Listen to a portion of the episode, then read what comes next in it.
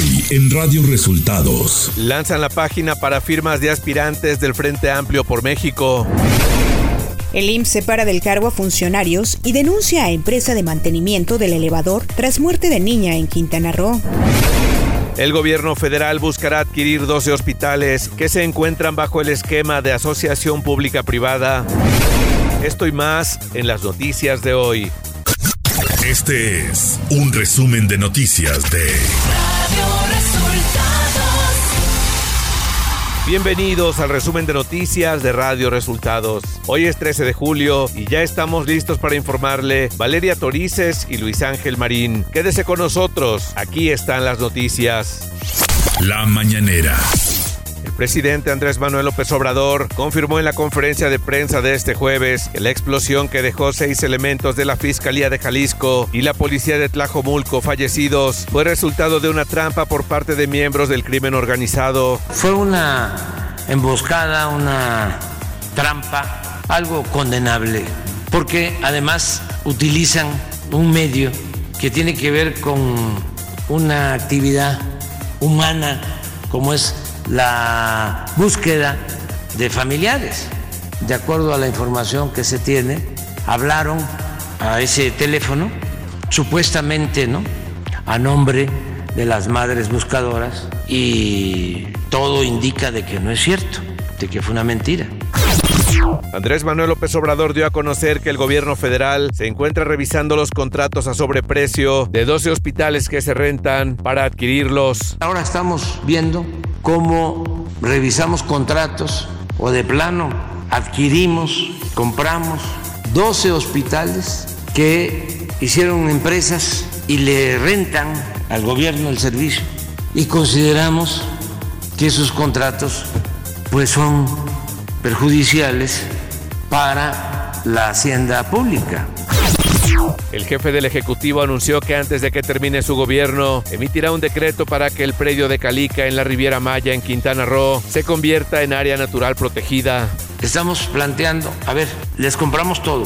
Y la parte de selva, que independientemente de lo que resulte del litigio, de lo que ya está impactado, la parte de selva ni piensen que van a utilizarla como banco de materiales. Porque antes de que yo me vaya, voy a emitir un decreto para que se convierta en área natural protegida. Radio Resultados Nacional.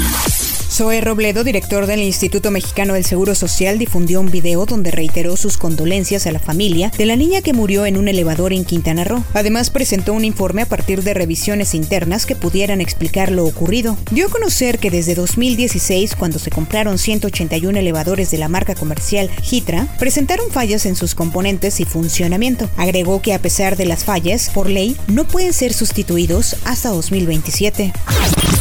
Los integrantes de la Junta de Coordinación Política en la Cámara de Diputados sostuvieron una reunión con los magistrados de la Suprema Corte de Justicia de la Nación, Javier Laines, Loreta Ortiz y Yasmín Esquivel Moza, a fin de socializar la relatoria y las conclusiones de los conversatorios públicos sobre participación ciudadana y la transformación del Poder Judicial. El diputado Ignacio Mier Velasco, presidente de la Jucopo, celebró el diálogo republicano entre poderes y remarcó que con la presentación de las conclusiones se inicia la construcción de una propuesta de reforma integral al Poder Judicial que surge de la reflexión y la revisión por parte de los distintos actores interesados. Política.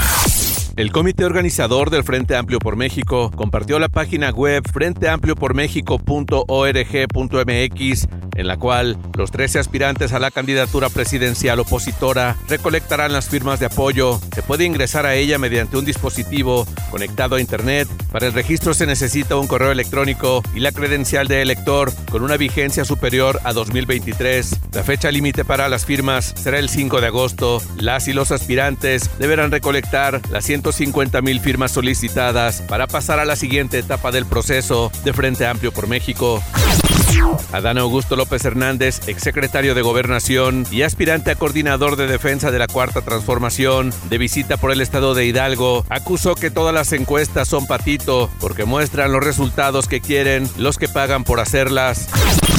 Claudia Sheinbaum estuvo este miércoles en Macuspana, Tabasco, la tierra del presidente López Obrador, donde militantes y simpatizantes le manifestaron su apoyo. Ahí, Sheinbaum Pardo criticó el Plan Ángel, la propuesta de Marcelo Ebrard para combatir la inseguridad en México. Sheinbaum afirmó que no todo es tecnología, sino que tiene que haber una estrategia integral que vaya desde las causas hasta la inteligencia y la investigación. La tecnología es un instrumento, pero no la solución, expresó Sheinbaum.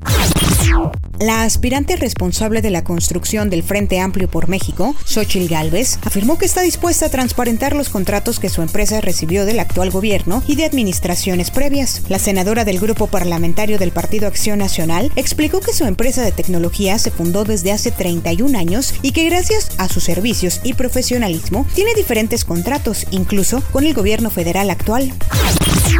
Marcelo Ebrard asistió muy temprano este jueves al 83 Congreso Nacional, el agente aduanal ante los retos del entorno global, organizado por la Confederación de Asociaciones de Agentes Aduanales de la República Mexicana. Ahí, el ex canciller señaló: Yo tengo muy buenos eh, recuerdos, muy buenas experiencias del trabajo con ustedes, con la Cámara y con muchas amigas y amigos que están aquí, especialmente cuando tuvimos la crisis de la pandemia COVID-19 de manera que pudimos resolver problemas muy serios en un momento crítico.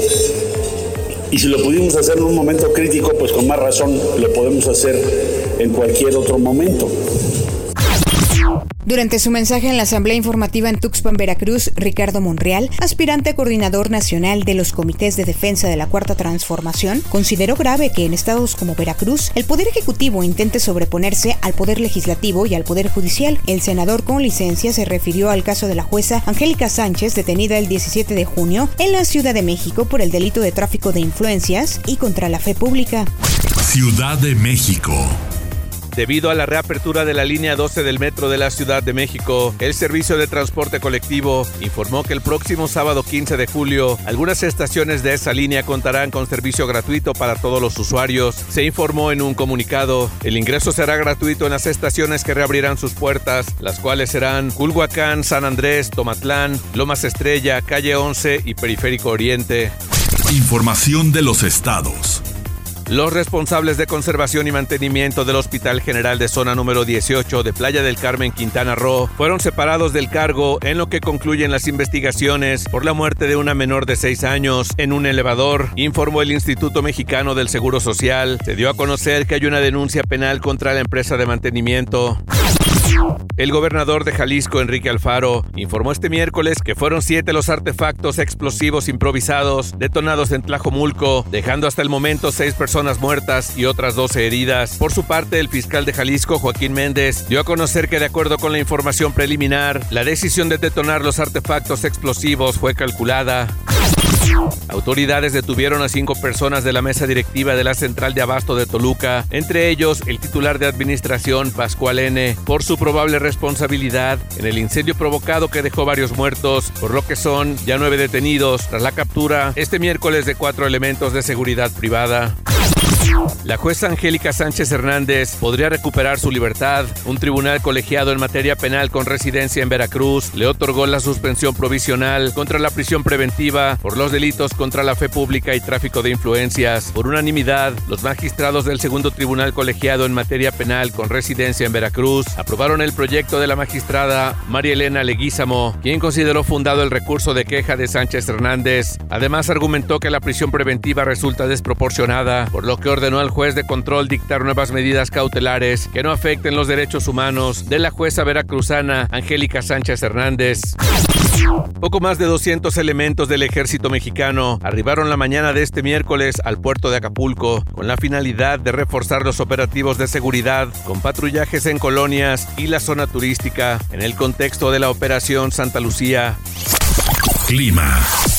Durante este día el monzón mexicano prevalecerá sobre el noroeste del territorio nacional y ocasionará lluvias puntuales muy fuertes acompañadas de descargas eléctricas, posible caída de granizo y fuertes rachas de viento en Sonora, Sinaloa, Chihuahua y Durango. Economía. De acuerdo a datos del INEGI, la actividad industrial en México tuvo un fuerte crecimiento en mayo, impulsado por el rubro de la construcción, pero con un marcado descenso en las manufacturas. Esto de acuerdo al indicador mensual de la actividad industrial IMAI. Durante mayo la actividad industrial repuntó 1% mensual, su avance más pronunciado desde octubre de 2021, cuando creció en la misma magnitud, según cifras desestacionalizadas. Radio Resultados Internacional. El ministro de Defensa del Reino Unido, Ben Wallace, sugirió este miércoles que el presidente de Ucrania, Volodymyr Zelensky, debería mostrar más gratitud por la ayuda militar y el financiamiento que le brindan los países occidentales desde el inicio del conflicto con Rusia, tras declaraciones en las que Zelensky calificó de inaudito y absurdo que no haya un plazo ni para la invitación ni para la adhesión de Ucrania a la Organización del Tratado del Atlántico Norte. Rusia responderá con todos los medios y métodos a su disposición ante los desafíos y amenazas identificados para su seguridad y sus intereses tras la cumbre de la OTAN, cuyos resultados demuestran que la Alianza Atlántica ha regresado a los esquemas de la Guerra Fría, dijo el Ministerio ruso de Exteriores, recalcó que Rusia seguirá fortaleciendo sus fuerzas armadas y el sistema de defensa del país.